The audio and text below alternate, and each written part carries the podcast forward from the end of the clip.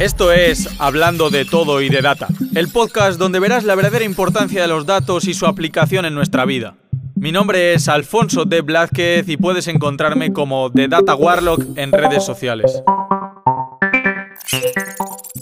Hablando de todo y de data. Muy buenas, estamos en un episodio más de Hablando de todo y de data con un invitado especial, Juanjo Beunza, un experto en IoT, sensores y salud. La verdad que muy agradecido de que esté con nosotros hoy aquí profesor de la Universidad Europea, médico, etcétera, etcétera, que quién mejor que él para contarnos un poco quién es y de verdad agradecerle muchísimo su tiempo por, por pasarse y enseñarnos sobre esta disciplina en un podcast. Lo primero, muchas gracias, Alfonso. Para mí es un honor y creo que el que voy a aprender soy yo. Ya veremos. ojalá, ojalá que te lleves algo también de aprendizaje, Juanjo, que para eso, para eso traemos a los invitados, para que haya un win-win aquí. Bueno, pues nada, Juanjo, cuando quieras, cuéntanos un poco quién eres, qué has hecho, porque has hecho muchísimas cosas, por lo que he podido ver, he estado viendo tu página web, tu LinkedIn, y la verdad que, da gusto.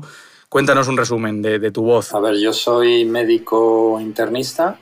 Eh, yo he trabajado de voluntario cinco años en, Uganda y digamos que la práctica clínica la dejé hace ya como diez años. Eh, soy epidemiólogo, he trabajado con grandes bases de datos muchos años y desde hace tres años pues me he centrado mucho en algoritmos de Machine Learning aplicados a salud. Eh, hace dos años montamos el grupo Machine Learning Salud de la Universidad Europea, que ahora le hemos cambiado el nombre a IA Salud, y hemos trabajado en, bueno, en probar, somos implementadores, no somos desarrolladores de algoritmos, no hacemos investigación básica, lo que hacemos es implementar. Y hemos hecho unos cuantos algoritmos de clasificación de imagen para placa de tórax, para TAC, resonancia, para malaria, etcétera, etcétera. Y hemos hecho bastantes cosas de IoT, de creación de sensores, hemos creado una plataforma para completar todo el ciclo entero de la captación, transmisión, procesamiento, almacenamiento, visualización, módulos predictivos, etcétera.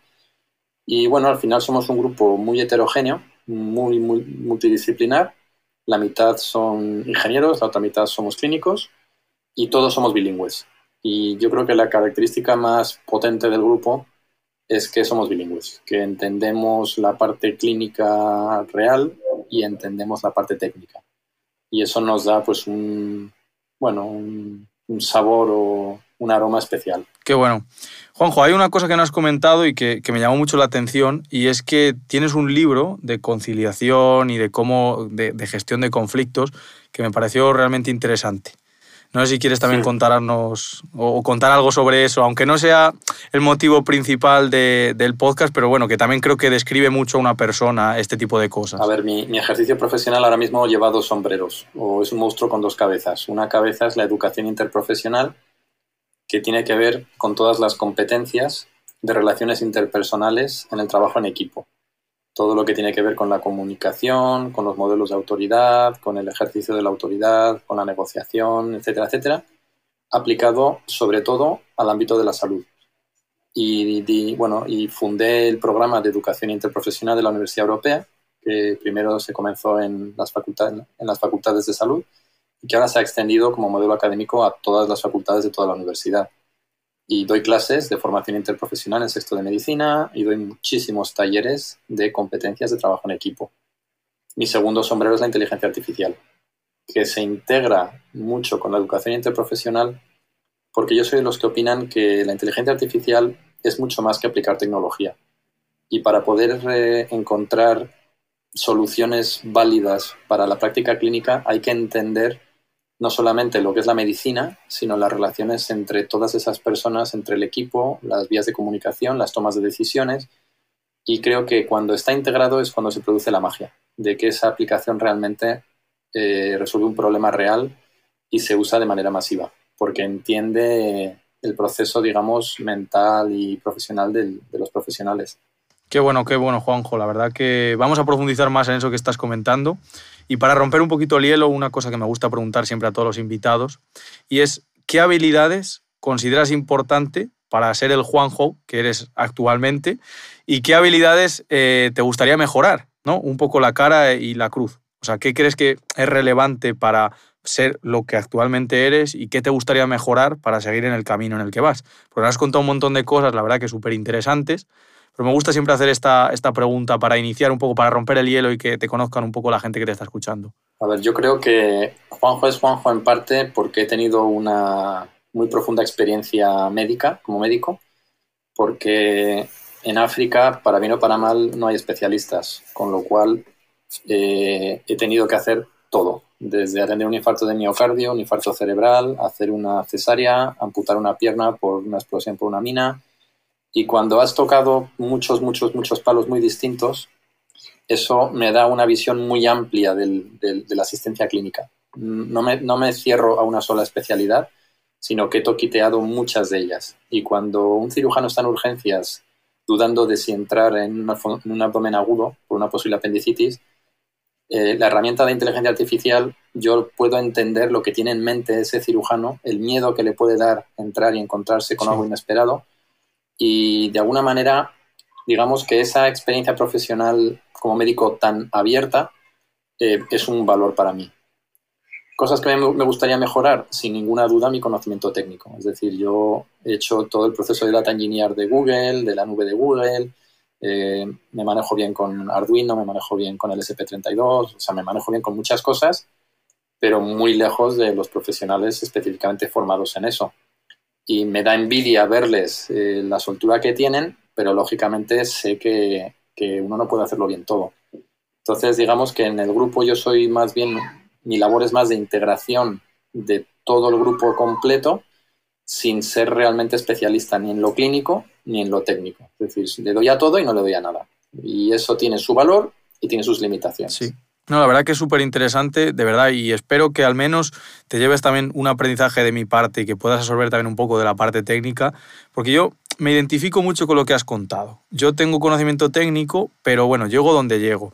Pero sí que una cosa que me gusta de la ciencia de datos, y por eso es el motivo principal de este podcast, es poder hacer ver a la gente que está más cerca de lo que creemos. Y ese trabajo ya lo has hecho tú en medicina. Y has dicho, hey, he cogido la parte de toda esa experiencia de estar en el día a día, incluso lo que estabas comentando en África con tanta diversidad que seguro que te has encontrado una cantidad de cosas increíbles, y ahora la parte técnica. Y bueno, Aún así, evidentemente no se puede ser un experto en todo lo que se toca, pero has cogido conocimiento suficiente para poder integrar las dos vertientes y aportar ese valor, cosa que me parece, la verdad, inmejorable. Yo creo que los, los equipos que realmente van a romper el hielo en lo que es la digitalización van a ser equipos híbridos, sí o sí. Creo que no hay otra opción. Yo creo que hay un abismo muy grande entre el desarrollo tecnológico.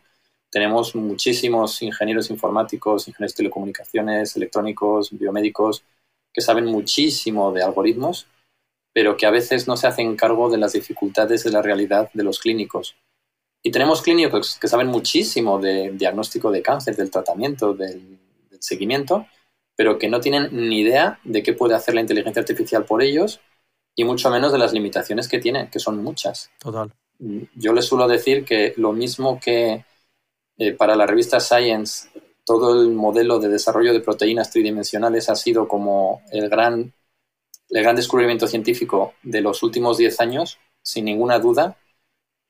A la vez tenemos algoritmos que fallan totalmente, es decir, la inteligencia artificial puede hacer cosas maravillosamente bien con un poder increíble y puede ser un desastre absoluto. Y, son herramientas que yo digo no son buenas ni malas, eh, depende cómo las apliques. Totalmente, fíjate, estamos totalmente de acuerdo. Esto es igual que muchas veces debato con otros amigos míos sobre el marketing, que ahora mismo pues puedes tener una opinión diferente, pero el marketing al final es una palanca que te puede ayudar a que tu producto se conozca más. Si tú tienes un producto malo, evidentemente hacer técnicas súper agresivas de marketing te va a hacer llegar a más gente, pero no es ni bueno ni malo el, hecho de aplicarlo. Y yo creo que aquí es un poco igual, ¿no? La inteligencia artificial va a depender mucho de cómo la utilizas, es una herramienta más, que es lo que yo creo, que al final es una herramienta que tiene que potenciar el trabajo de un clínico o lo que sea, lo que sea. Vale, pues Juanjo, vamos a entrar ya en materia un poco en el tema y, me gustaría con, tu experiencia, todo lo que has vivido, hablar un poco del, del timeline de cómo se aplica esta inteligencia artificial en la medicina, ¿no? De cómo ha estado en el pasado, cómo está ahora y cómo lo ves eh, de cara al futuro, ¿no? Yo, uno de los ejemplos que tengo reciente es que una compañera eh, es diabética y hace no, mucho, tampoco hace tanto, que tenían que llevar sus, sus inyecciones, vamos a llamarlo, o sus viales, para pincharse eh, la insulina. Y ahora ya tienen un aparatito que monitoriza este tipo de cosas y va segregando en función de la necesidad, ¿no? Para mí esto es un, gran avance en el timeline de, la inteligencia artificial en la medicina. Entonces, con tu experiencia, ¿cómo ves? ¿Cómo, cómo estaba? ¿Cómo está? Y, y qué intuyes que pasará en el futuro? Vale, yo creo que estamos en el momento de la implementación. Creo que las herramientas están ahí, eh, las herramientas que pueden ser las librerías de Python, de R, las nubes, todos los AutoMLs, hay muchas herramientas. Ahora el GPT-4, o sea, hay muchas herramientas. Funcionan muy bien, son muy poderosas. La mayoría son gratuitas, son fáciles de utilizar o son asequibles para alguien que tenga un poquito de formación. Pongo el ejemplo de Arduino. Arduino se enseña en colegios a niños de primaria y los niños de primaria te hacen un sensor de CO2 para el aula en en dos días de, práctica.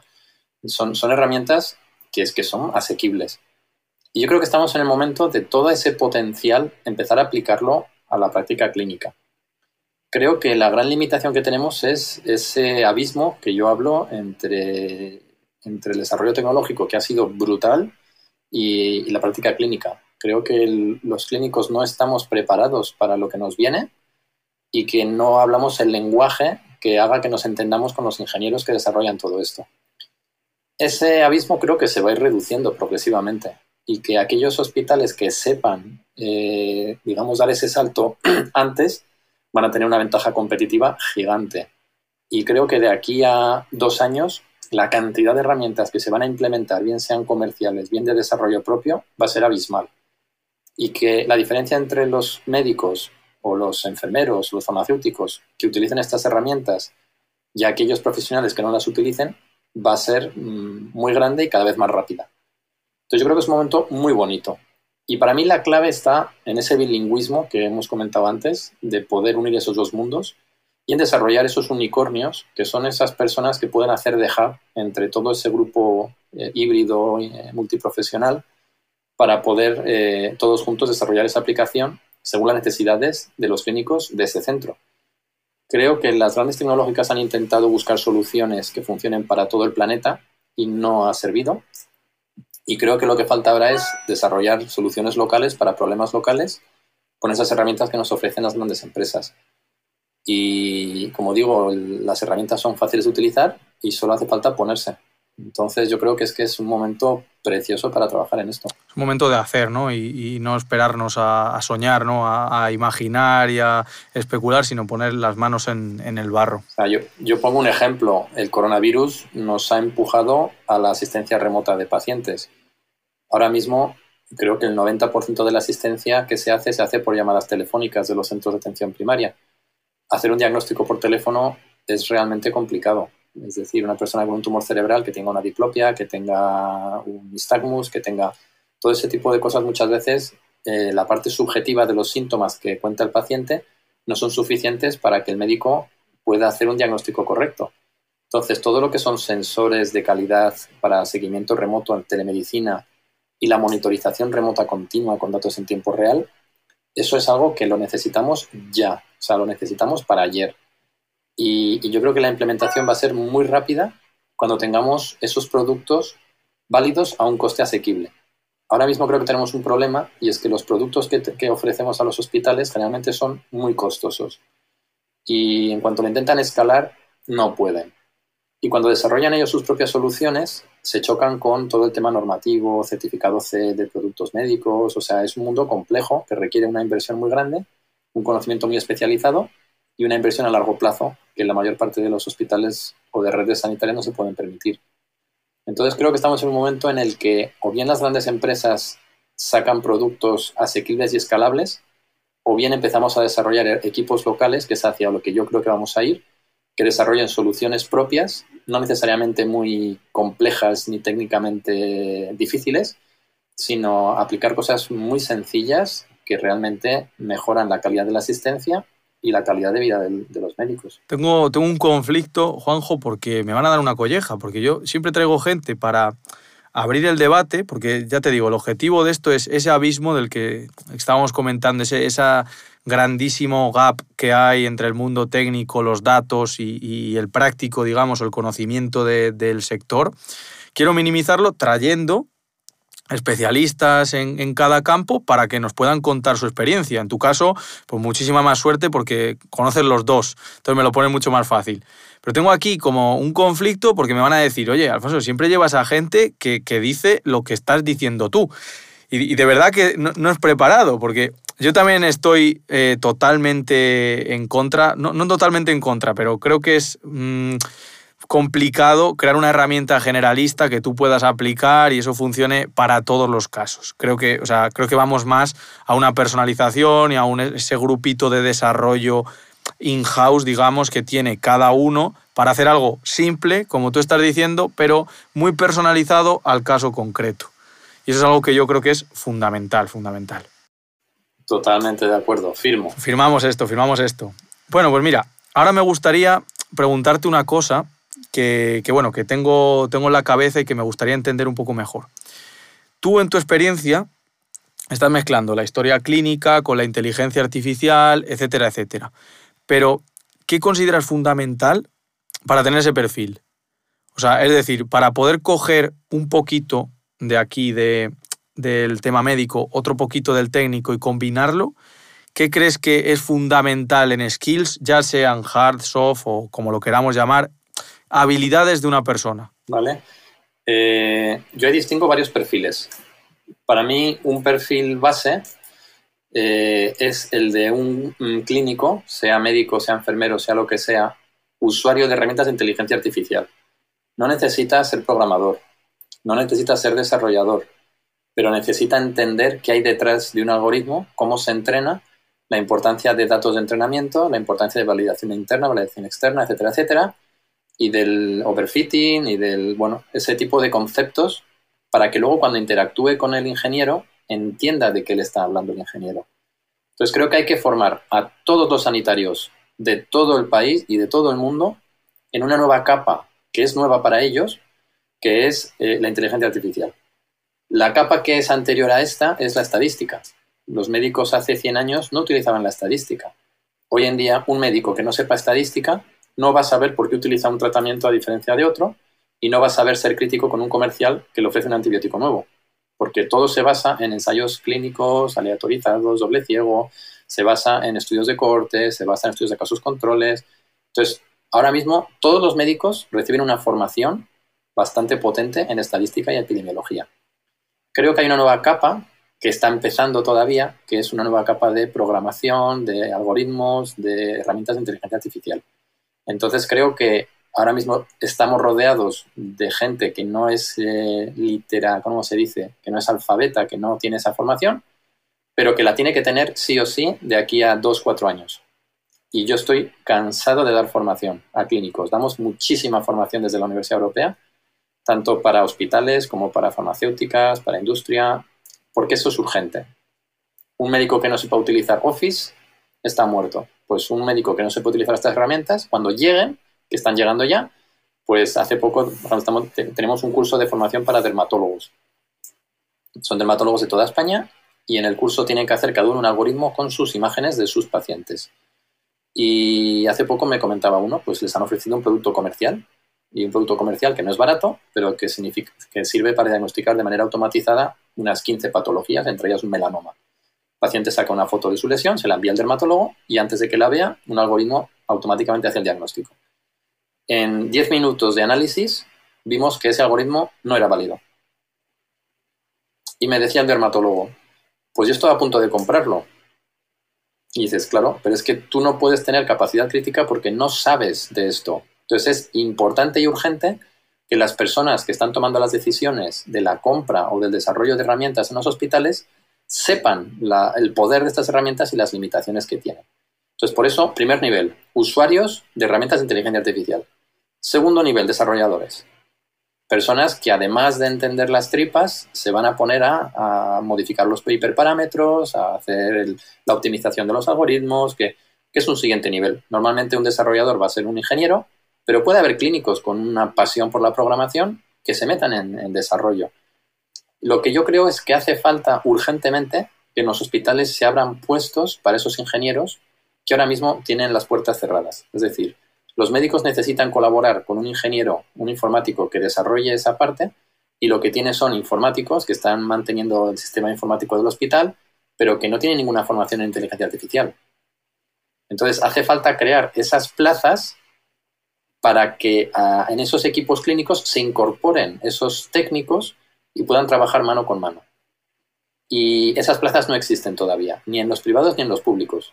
Entonces, de las universidades ya están saliendo los ingenieros biomédicos, por ejemplo, de la Universidad Europea. Algunos de ellos son tremendamente valiosos, pero cuando vas a un hospital público grande que está pidiendo este tipo de colaboración, no hay plazas para ellos y no los pueden contratar. Entonces, creo que al final es como la pescadilla que se muerde la cola y la iremos rompiendo poco a poco. Qué bueno, qué bueno eso que comentas, Juanjo. La verdad que es algo que no me hubiese cuestionado nunca. El decir, es verdad que cada vez están saliendo más gente perlas, como, como dices, gente valiosa que sabe muchísimo. Claro. Pero claro, si no tienen lugar donde aplicar, pues al final tienen que tomar otra decisión, ir a una empresa privada, eh, ir incluso a otro país, que, hemos visto un mogollón de ejemplos de este tipo y, es lógico. Fíjate que eso que comentas de las bases es algo que, que he apuntado y que para mí es fundamental. Dices que para la gente con un perfil clínico es necesario entender ciertas bases. Y para mí esto es común a un perfil clínico y a un desarrollador. Es decir, para mí es fundamental casi para cualquier tipo de persona, que es, ahora mismo estamos hablando del ámbito médico porque estamos contigo tratando este tema, pero hemos tenido aquí profesionales de otros sectores y también tienen la misma problemática y al final llegamos todos a la misma conclusión. Necesitamos unas bases comunes que tenemos que adaptarnos prácticamente todos. Es que ya es raro encontrar un sector donde no se esté aplicando esto o no haya Evidentemente hay, hay diferentes estados de madurez de cada sector y por lo que tú estás contando, este está ya en el momento de que hay que implementar y, hay que lanzar ya. Pero hay otros que si no es dentro de dos años va a ser dentro de cinco y al final radica todo en que es necesario conocer esas bases comunes y estudiar un poquito más a fondo qué es la inteligencia artificial y no quedarnos con soluciones generalistas sin entender nada. El ejemplo que me has contado de la dermatitis me parece fantástico. Es decir, te vienen a vender una imagen, o sea, una imagen, un, modelo de imágenes que puede ser maravilloso, pero puede ser maravilloso en otro sitio, porque aquí tú lo estudias y no vale. Y esa capacidad de decisión y esa capacidad de discernir entre esto me vale, esto no, esto lo compro, esto no, es una ventaja competitiva, como estaba señalando, abrumadora y es algo en lo que hago muchísimo hincapié. Ya te digo que tengo el conflicto aquí, pues me van a decir, Alfonso, al final siempre trae gente que, que dice lo mismo. Y bueno, pues no es a propósito, igual es que tiene sentido y, es lógico este tipo de, aproximación. Te voy a lanzar algo que vi el otro día en Twitter, además, que, hay que agradecer a Twitter que estemos aquí tú y yo charlando hoy. Vi un tweet de Scott Adams, y hablaba de algo muy, muy simple. Imagínate que en un experimento tienes un experto clínico y un experto en tratamiento de datos y están discutiendo sobre la validez del, la validez del experimento. Y preguntaba, ¿a quién crees? Y la gente se volvía loca, a uno, a otro. Incluso yo hice la, propia encuesta en, mi perfil y, unos 200 votos y salió como un 70% al analista de datos. Y yo decía, no, esto no se trata de, de elegir, ¿no? No se trata de elegir el analista o el médico, se trata de que colaboren y fusionen sus conocimientos. No sé qué opinión tienes tú sobre esto, que bueno, que creo que después de lo que hemos hablado está bastante clara, pero ¿qué te parece a ti? ¿Tú de quién te fiarías? de ninguno, porque creo que cualquier validez de estas herramientas tiene dos componentes, la técnica interna de su propio funcionamiento y la clínica externa del uso en pacientes reales. Y creo que el médico probablemente no tiene una capacidad de poder valorar bien esa parte interna y creo que el técnico no tiene capacidad de, de valorar esa parte clínica externa. Por eso creo que yo no me fiaría de ninguno individualmente, me fiaría de una solución, como dices tú, que hayan puesto los dos. Y para que pongan una solución los dos, tienen que entender. Totalmente. Al final se trata de hablar el mismo idioma, conocer las mismas bases, interaccionar y al final yo soy muy partidario de la transversalidad. De hecho, yo soy un curioso patológico, lo podría llamar. O sea, a mí me interesan. O sea, este podcast es un poco egoísta, porque a mí me permite hablar con una persona especialista en diseño gráfico y flipar con lo que nos cuenta, y contigo hoy, y flipar con cómo se aplica a nivel clínico este tipo de cosas.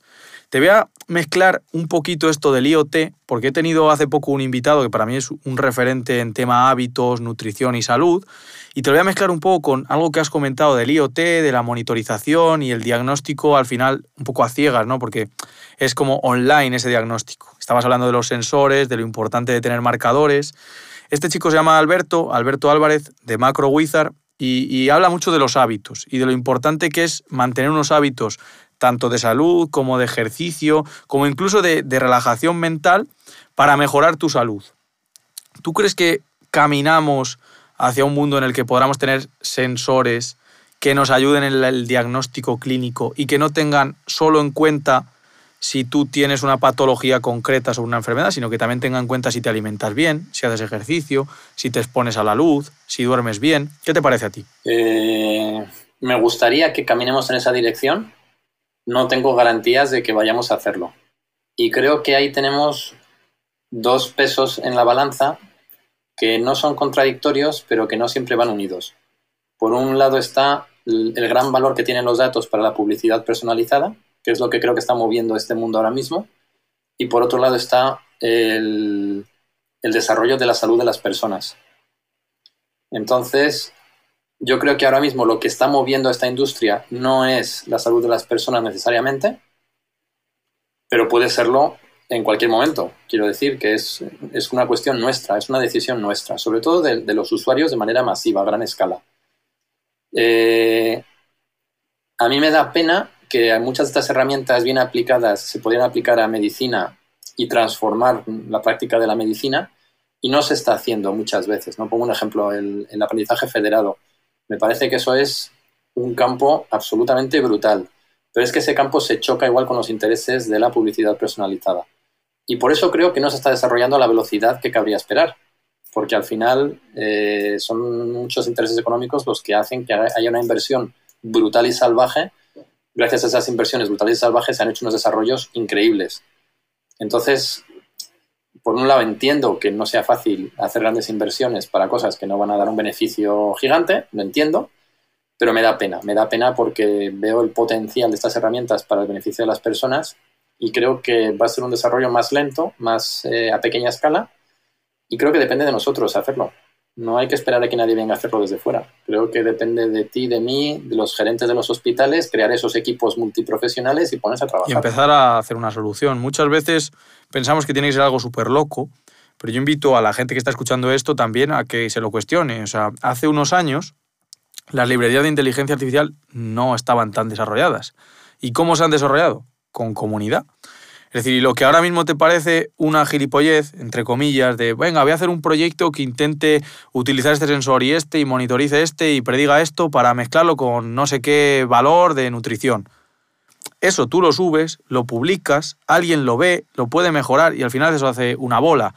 No hace falta esperar a que, a que venga Amazon o Google a, a pensar en nuestra salud, que ya hablaremos de sensores y de blockchain, que tengo alguna preguntilla también interesante sobre eso. Pero, pero realmente es lo que tú estás diciendo, es algo que está en nuestra mano y que si ahora mismo tú y yo empezamos un proyecto, lo publicamos en GitHub, otra gente lo mejora, lo coge, lo utiliza y, potenciamos ese aprendizaje común, ese comunitario, creo que, creo que es fundamental. Y precisamente eso es una de, de, mis razones para lanzarme a hacer un podcast e intentar a mezclar sectores y, oye, que, que la gente tenga disponible ese conocimiento. Súper interesante, la verdad, Juanjo, todo esto que nos estás contando. Ahora me gustaría meterme más un poquito en profundidad en algo que, me, me, interesa mucho, ¿no? Y es como, oye, ¿qué aplicaciones del Machine Learning y de la IA o de la inteligencia artificial, aunque a veces se, se igualan, no, no son lo mismo, pero qué aplicaciones hay en la, en la clínica, en la práctica clínica, con esto del tiempo real, con el diagnóstico ¿Qué aplicaciones conoces que se estén utilizando? Porque yo desde fuera puedo decir, es que muy bonito hablar de, no, mira, predicción de enfermedades. Es el, el topic genérico de, no, predice si una enfermedad está o no. Pero a, nivel real, ¿qué se está usando? Vale. Eh, yo diría que se están utilizando pocas cosas a gran escala, pero que hay muchas iniciativas pequeñas de éxito. Te voy a poner un ejemplo. Eh, se ha desarrollado en España, no sé si lo conoces, un audífono un aparatito, no es, un audífono, perdón, es un dispositivo que va en, el conducto auditivo externo que detecta con un sensor las ondas cerebrales y que puede detectar el comienzo de una crisis epiléptica tónico-clónica, es una crisis epiléptica que va a producir una convulsión, porque me entiendas, y puede detectar esas ondas dos minutos antes de que la persona convulsione. Hay personas, por ejemplo niños, que tienen crisis epilépticas tónico-clónicas que son resistentes a los fármacos y que igual tienen crisis todas las semanas. Es un perfil que existe, que se ve. Y son personas que pueden tener una convulsión andando en bici, en una piscina, en la calle, asomándose a la ventana de un sexto piso. Y son personas que tienen riesgo muy serio de hacerse daño porque está fuera de su control. Entonces, esa aplicación hecha en España con datos españoles por ingenieros españoles y bien empaquetada, ahora mismo yo creo que es la mejor herramienta que hay en el mundo para poder anticiparse a una crisis eh, tónico-clónica, que puede avisar a su familia o al 112 o a quien haga falta para saber que esta persona que está localizada en este sitio va a tener una crisis dentro de un minuto y que esa persona se puede poner a salvo y está avisada para poder... Y al final dices, el concepto de medir las ondas cerebrales, de usar un algoritmo para identificar el comienzo de esas ondas cuando todavía no hay una alteración motora, es simple, no es complicado. Y, yo creo que el dispositivo no es caro tampoco, no, no es algo complejo. Es una idea brillante de alguien que tiene un hijo que ha sufrido eso y que se ha puesto a ello y lo ha desarrollado. Y no creo que haya millones de personas que lo usen, pero aquellos cientos de personas que lo necesitan, su calidad de vida va a cambiar radicalmente. Por otro lado, por poner la contrapartida, veo que hay mucha gente haciendo algoritmos de clasificación de imagen con bases de datos públicas y no valen para nada se les da mucho bombo, hay mucho bluff. Eh, yo, por ejemplo, hace poco leí una revisión de algoritmos de diagnóstico de coronavirus. Me parece que hay 220 publicados, diagnóstico en placa de toras, diagnóstico por la tos, por el audio, diagnóstico por el habla, diagnóstico por el tag, por mil cosas. Y hasta donde yo sé, ninguno está usado en práctica clínica. ¿Por qué? Porque no funciona. Sobre todo por problemas de validez externa, una y otra vez. Eh, por ejemplo, los dermatólogos les llegan muchísimos productos comerciales y cuando hicimos un análisis de cuántas patentes han sido desarrolladas en Estados Unidos por la FDA o en Europa de dermatología, eh, hay muy poquitas. En Europa creo que hay dos, en Estados Unidos ninguna. Porque fallan, porque fallan. Entonces, creo que estamos en un momento en el que hay mucha confusión, mucha confusión. Llegan muchísimas cosas a oídos de los clínicos y muchos de ellos se meten, meten dinero, compran productos, compran servicios y lo que ven es que no funcionan y entonces la idea que sacan es la inteligencia artificial es una basura porque yo me he gastado 350.000 euros en un producto que no ha mejorado ni la calidad de vida de los pacientes ni la eficiencia del servicio, no hay ahorro, dinero. Y de hecho, ese dinero eh, yo creo que es una trampa, porque es un dinero que se ha utilizado para entrenar esos algoritmos, son los médicos de ese hospital que han ayudado a entrenarlos, no han obtenido nada a cambio y no son propietarios de ese producto. Es decir, un fondo de inversión que mete dinero en el desarrollo de un algoritmo está haciendo una inversión que si no funciona lo ha perdido y si funciona puede dar el pelotazo. Pero un hospital que se gasta 300.000 euros en entrenar un algoritmo, se supone que está comprando un servicio, cuando en realidad lo que está haciendo es dar un servicio, que es ayudar a entrenar un algoritmo que no se sabe si va a funcionar o no. Entonces creo que hay que distinguir muy, muy, muy claramente los productos que son productos que ofrecen un servicio, bien de calidad de atención sanitaria, bien de reducción de costes, de los productos que están en desarrollo que son productos que quizás funcionen o quizás no funcionen. Y estamos engañando a la gente. Yo pongo el ejemplo del trilero, ¿no? Que a veces los que venden estos productos son trileros y te mueven las bolas y tú dices, pues debe estar aquí la bola. Pues no, no, te está engañando porque tú no sabes cómo funciona el trilero. Entonces, parte de mi misión como formador es enseñar el truco del trilero a todos los clínicos de España. Para que cuando venga el trilero le diga, ¿con qué población se ha entrenado este algoritmo? ¿Lo habéis validado en esta población? ¿Qué parámetros, qué métricas estáis utilizando para la validación? ¿Contra qué gol estándar lo estáis enfrentando? Y entonces de pronto lo que parece que es magia y algo extraño es algo súper sencillo y súper simple.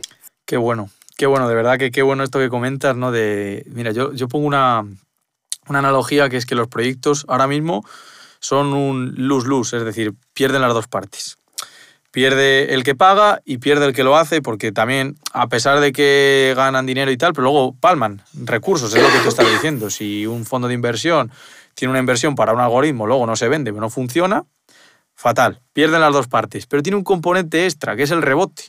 Es decir, luego te encuentras eh, un clínico que dice, es que eso es una mierda, eso no sirve para nada. ¿Por qué? Porque ha tenido malas experiencias. Entonces, estamos haciendo un triple pérdida. Y lo que buscamos es justo lo contrario, que gane el clínico, que gane el desarrollador y que encima se, se abrace esa inteligencia artificial para la mejora de la calidad de vida en salud y en el sector que sea. La verdad que Me parece fantástico lo que nos has contado y vamos, muy iluminador.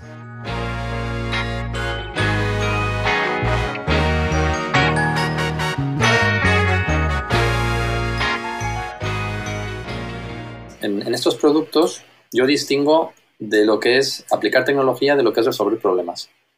Y cuando alguien viene a mí, y todas las semanas viene alguien a nuestro grupo de la Universidad Europea para proponernos proyectos o cosas, y es clásico el hospital que viene y dice, Juanjo, quiero que nos ayudes a aplicar inteligencia artificial al hospital. Yo ya sé que estoy perdiendo el tiempo y él también, porque eso no sirve para nada. Aplicar tecnología no sirve para nada. Yo necesito que me venga con un problema, y me digan, esto que me ayudes a resolver este problema. Exactamente. Y que me dé libertad para elegir las herramientas que yo quiera, porque en, en un 70% de los casos no requieres una red neuronal profunda ni una red convolucional, lo que requiere es una regresión o requiere una detección de patrones. Y algo estadístico incluso. Y algo estadístico. No necesitas meterte en cosas Total. fancy, de moda. Pero no vende igual. Y, y, por eso, cuando alguien me viene, digo, a ver, si tú vienes con un problema, yo te, yo te intento ayudar, pero no vengas a aplicar tecnología porque me vas a hacer perder el tiempo. No vamos a llegar a ningún sitio. Es que ahora hay una necesidad de... Es, que es un check. Para mí es un cuadradito que tienes que marcar como tienes. Pasa en, en, la empresa igual, ¿eh? Es decir, tú tienes una empresa y dices, no, mira, es que uso inteligencia artificial y uso modelos. ¿Para qué? Ah, no sé, pero, pero está, está el check, ¿sabes? Es, mira qué guay, mira cómo molo. Y te voy a poner un ejemplo que he visto hace poco, a ver qué te parece a ti, pero el otro día vi un paper que decía que mediante escritura a mano, reconocían grafología, es decir, sabían cómo eras por cómo escribías una frase. Y encima, si ya eso ya te puede chocar, porque no hay nada, no hay nada psicológico que estudie eso, es una pseudociencia, ya te choca ese, ese primer apartado aquí sin, sin meternos en muchos jardines, pero es que luego ya le meten otro componente y es, mira, que ha aplicado redes neuronales. Como decir, fíjate qué autoridad que además de hacer una cosa que vete tú a saber, le meto otro nivel de complejidad, lo hago con redes neuronales y tengo una mierda al cuadrado. es, totalmente increíble este tipo de cosas. me, parece fantástico ver cómo hay gente que dice, bueno, ya tengo algo que lo tengo que coger con pinzas, le voy a meter redes neuronales que seguro que esto mejora. No sé de verdad qué, qué tiene esa gente en la cabeza de cara a resolver un problema. Pero bueno. Y el siguiente paso es decir, que en vez de hacerlo en un hospital, lo voy a hacer en 50. Claro, Con lo cual ya, como tú dices, la mierda ya no es al cubo, sino que es la enésima exponencial. Exponencial, Pero qué bueno, Juanjo, que esto nos lleva a una cosa que hemos comentado antes y es a, fomentar este in-house de desarrolladores. Yo casi que lo veo necesario. O sea, algo que has dicho al principio que era súper importante y que creo que, que es que es así. Sea, hay veces que es mejor contratar un talento interno en el hospital, presentarle problemas y dejarle dejarle a, esa persona que, resuelva los problemas por lo que tú has dicho, con la herramienta que quiera, pero tenerle y alimentarle y cuidarle. Por supuesto, tener esa plaza, permitir a la gente entrar de una manera correcta a esto. Qué bueno. Qué bueno. Pues para añadir otro tema, es decir, ya hemos visto aplicaciones, ya te has adelantado un poquillo a esto, pero yo te quería preguntar por las dificultades que tú ves de aplicar este tipo de modelos en la práctica clínica. Pero bueno, es algo que ya, ya hemos comentado. Si ves alguna limitación técnica, que es lo único que no hemos terminado de tocar, por si quieres comentar algún tipo de limitación técnica. yo una limitación que encuentro con cierta frecuencia es que los sistemas informáticos de los hospitales, los GISES o los que sean, no están preparados ni para entrenar algoritmos ni para gestión de datos en tiempo real. Y entonces dices, bueno, pues yo imagínate que trabajo con el electrocardiograma de manera remota y necesito 60 señales por segundo y resulta que la Wi-Fi no soporta esa velocidad de transmisión y luego el servidor tampoco lo soporta. Y entonces al final creo que tiene que haber una, o bien una estructura paralela que dé respuesta a estas necesidades, o bien una transformación de los sistemas informáticos para dar cabida a todo, este, a todo lo que nos está viniendo creo que los que trabajamos en esto hemos venido demasiado pronto, estamos realizando la transformación del sistema, estamos comenzando la transformación y tenemos muchas dificultades. Para mí eso son oportunidades también. Es decir, porque es difícil, pues lógicamente no todo el mundo lo hace y de manera inmediata. Y, pero bueno, que no es imposible. A veces yo lo digo, montar un servidor en la UCI eh, puede ser muy barato. Es un, es un ordenador, no requieres más. Y si montas una red wifi local o montas una 5G o pues no tiene por qué ser caro. Y al final es que las personas que están resolviendo ese problema encuentren una solución que sea fiable, que sea sólida, robusta y que dé respuesta a las necesidades. Y lo que creo es que hay tantas herramientas posibles para hacerlo que, no hay límite a, las posibilidades.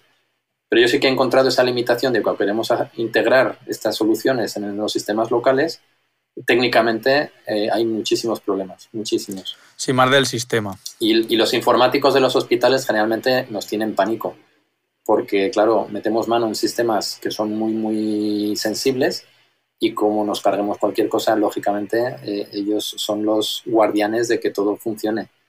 Entonces, generalmente el informático responsable de los sistemas hospitalarios no quiere saber nada de hacer experimentos. Dice, esto está funcionando, no, lo toques, no vaya, no vaya a ser... Claro, no me vengas tú aquí a hacer cosas, luego me saturas una red de un lado, el radiólogo deja de ver las imágenes del TAC y a mí me cortan el cuello. Entonces, eh, creo que mi experiencia es que es mejor empezar con, con sistemas paralelos antes de lanzarte a tocar nada de, de, la estructura ya operativa. Además, que es lo que has dicho, que oye, que hay veces que es más barato de lo que creemos, que es que por poner un ejemplo, ya que tú has estado hablando del Arduino, de los sensores, una Raspberry Pi te puede costar 80 euros, ¿sabes? Y puedes montar eh, la, 3 o la que sea, pero te puede costar 80 euros, 60, 30 euros y, tienes un servidor con una, una red local que, bueno, que no va a ser una máquina de Amazon para entrenar la última red neuronal, pero vaya, que te vale para empezar y para empezar a cacharrear con este tipo de cosas. Y una SP32 vale un euro, si es que al final...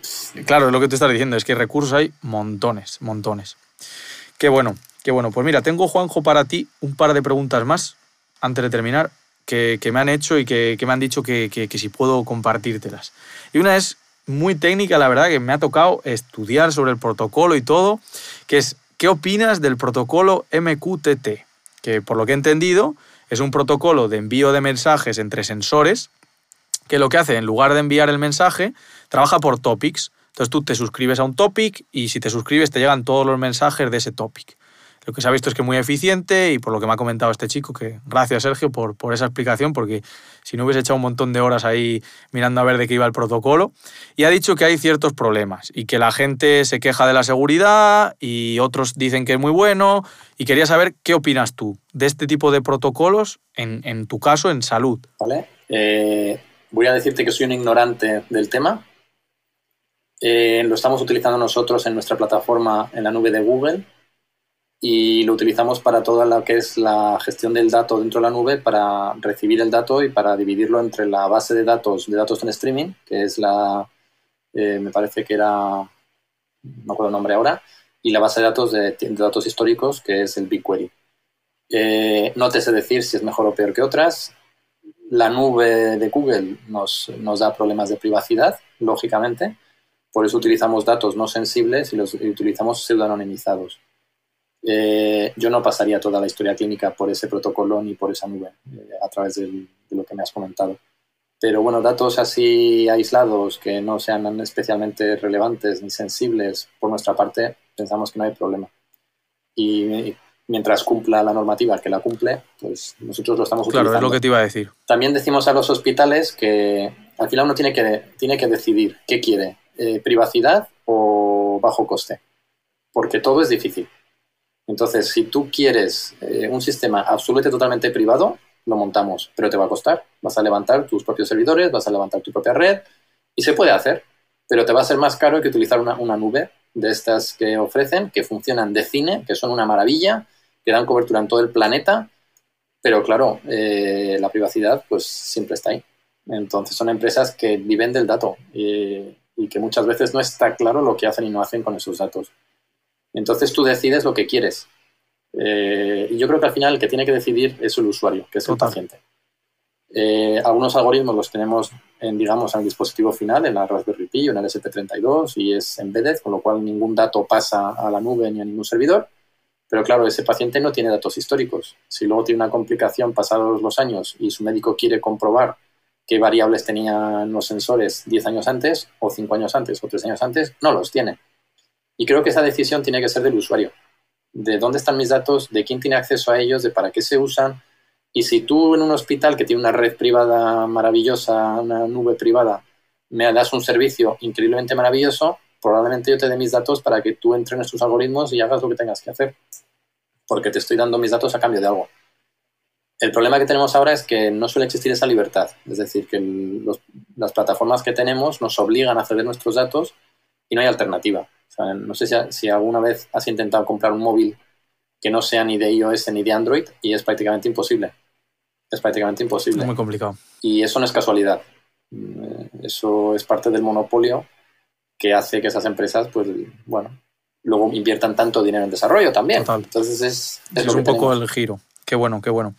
Creo que podemos concluir diciendo que el protocolo bien, funciona bien, pero le ponemos un asterisco a, oye, la decisión del paciente en torno al tratamiento de, de, los datos. Me parece, me parece genial. Y que no soy un experto, que habrá alternativas quizás increíblemente mejores y yo no, no, las conozco. no domino ese campo. A mí me pasa igual, ¿eh? Juanjo, no te voy a engañar, yo te transmito una pregunta que, que, ha habido un seguidor que, que, me ha comentado, oye, ¿puedes preguntarle qué opina de este protocolo en salud? Y he dicho, oye, pues... Yo lo sé porque en el programa de Arduino que, que yo he desarrollado utilizo el MQTT, vamos, y sé que está ahí, lo uso, llega, el dato lo envía y funciona. Más allá de eso no te puedo decir. Mucho. Genial. Pero me ha gustado, me ha gustado eso que hablas de la decisión de, del usuario, porque me lo pone súper fácil para encadenarte esto con el, con el siguiente tema.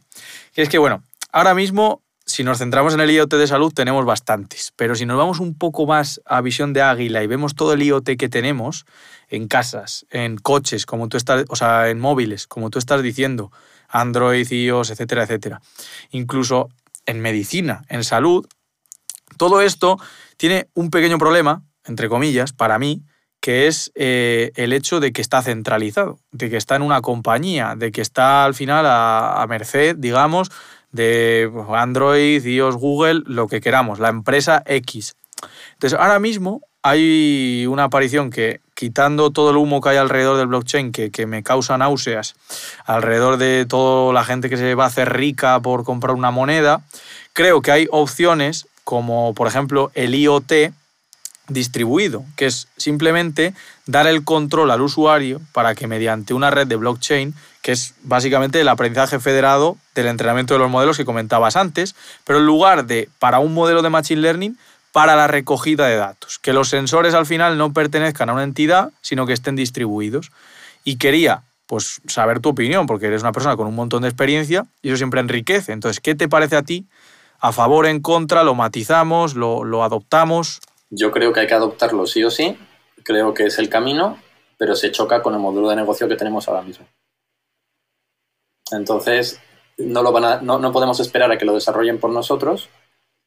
Tenemos que ser nosotros los que digamos, este es el camino que yo quiero y me muevo en esa dirección. Eh, eh, al final, pues lógicamente las empresas buscan sus intereses y cuando el interés es un beneficio económico, pues ellos buscan donde hay más beneficio. Total si creamos un sistema que hay más beneficio en, este, en esta dirección, pues las empresas se moverán en esta dirección. Eh, me encantaría que se moviera mucho más rápido, porque creo que es, o sea, creo que uno de los mayores obstáculos para que estas herramientas se implementen en salud de manera masiva y de manera inmediata es la fiabilidad de los datos, es la privacidad. Primero, transparencia total de qué se hace con mis datos, de quién, de cómo y de cuándo. Y segundo, que yo tenga la decisión y eso a día de hoy no existe. Entonces, mientras no exista, yo a los gerentes y a los médicos, le, yo no les digo que entreguen todos sus datos ciegamente para desarrollar la inteligencia artificial, para nada. Yo siempre les llamo a la prudencia.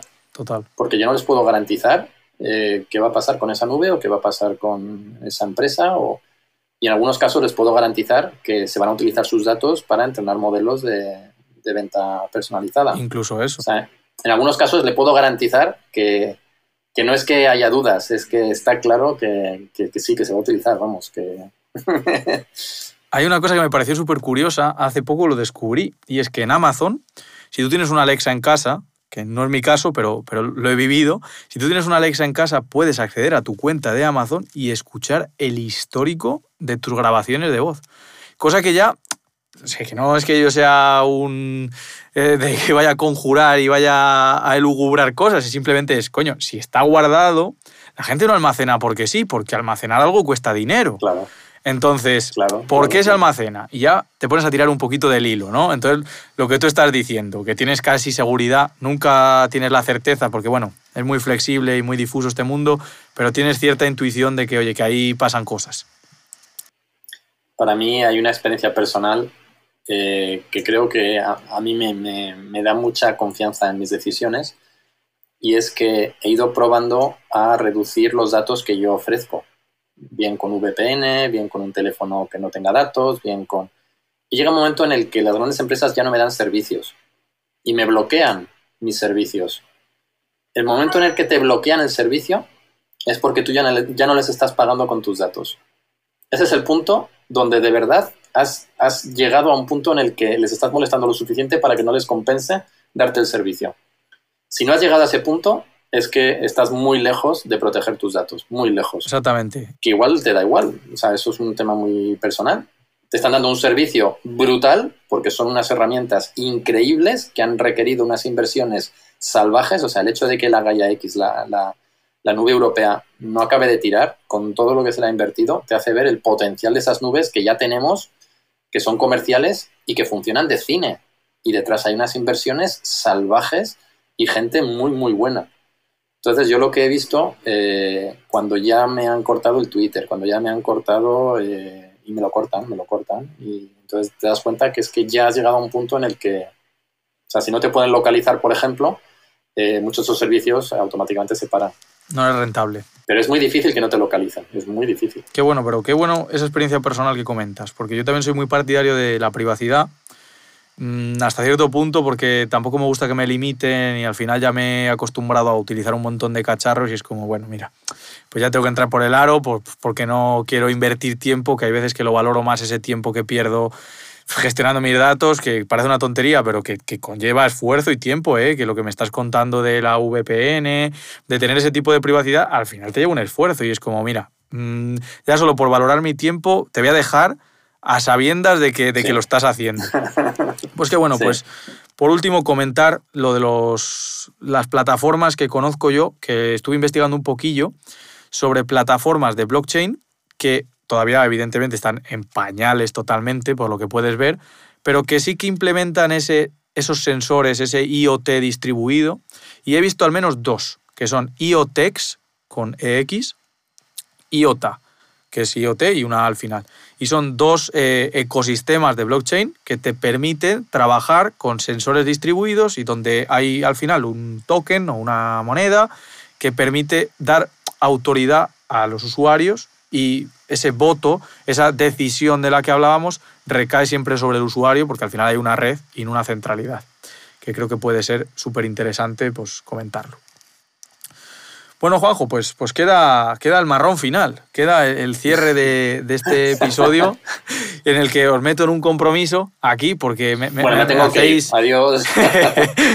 no, no, es un compromiso, creo que es positivo. Es, es lo que ha hecho que tú y yo estemos aquí ahora mismo. Alguien, alguien concretamente Pablo, un experto en ciberseguridad, que ha dicho que quería ver a alguien eh, involucrado en temas médicos en el podcast. Entonces, primero quiero que nos dejes una recomendación made in Juan, como digo yo, ¿no? Aquí, aquí te dejo libertad, series, películas, libros, un podcast, por supuesto este, un blog, una revista, lo que sea que te defina a Juanjo, como ya hemos visto que tiene montón de sombreros, algo que me encanta traer gente multidisciplinar al podcast. La verdad que ha sido una sorpresa muy positiva. Entonces quiero que nos dejes una recomendación para las notas del capítulo junto con tu info para que la gente te conozca, pero una recomendación por ese tipo de cosas que, sean Made in Juanjo. A ver qué nos dejas. Made in Juanjo. Pues hombre, Made in Juanjo, eh, se me ocurre el libro Trabajando con alienígenas, que es un libro de competencias para trabajar con gente que son marcianos para nosotros. Creo que ese libro resume un poquito mi visión de cómo trabajar con gente muy heterogénea, gente muy híbrida, gente que para nosotros son marcianos y que somos marcianos para otra gente. Entonces, también saber trabajar con gente para las que somos marcianos es importante. Quizás yo creo que eso resume más lo que es Made in Juanjo. Y no sé, es que es tan amplia la pregunta, no sabía qué más. Pues una película, una serie que, que, digas y que cuando la gente vea esa serie se acuerde de que se la mencionaste tú en el podcast. Ese es el objetivo de esta pregunta. Pero bueno, trabajando con alienígenas está bien. Si quieres añadir alguna serie, película, libro, lo que sea, siéntete libre. Y si no, lo puedes pensar y me lo envías, que lo voy a añadir a las notas. Sí, lo pienso y te lo envío, porque tengo en mente dos, pero no me acuerdo cómo se titulan. Y te las voy a enviar, ¿vale? Venga, pues me lo envías y lo añado a las notas del capítulo. Y ahora, el tema comprometido antes de despedirte es, ¿qué te gustaría ver en un futuro podcast? Me vale temática, que me lo pone más complicado porque me hace hacer un research, o me vale una persona que me digas, quiero saber cómo se relaciona las hormigas con la ciencia de datos. No sé, me lo invento. Cualquier tema de tu interés. Quiero saber cómo puedo hacer en mi casa un, chatbot de una manera simple y sencilla para aplicarlo en producción en ámbito sanitario. Qué bueno. Qué bueno. Pues vamos a por ello.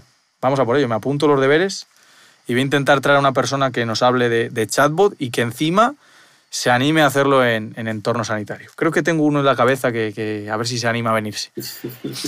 Pues nada, Juanjo, muchísimas gracias. La verdad que ha sido un gustazo estar por aquí contigo. Te lo agradezco de corazón y estar más que invitado a, venirte en, futuros podcasts cuando ya haya una trazabilidad, algo incluso más concreto. Igual podemos hablar hasta de, cómo te ha ido en África, cómo has aplicado tus conocimientos allí, que me parece súper interesante, de verdad. Muchísimas gracias. Muchísimas gracias, Alfonso. Y nada, yo os, os sigo como siempre y estaré al tanto.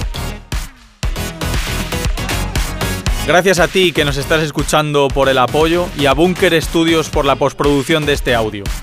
Comparte el podcast si te ha gustado y síguenos en redes sociales.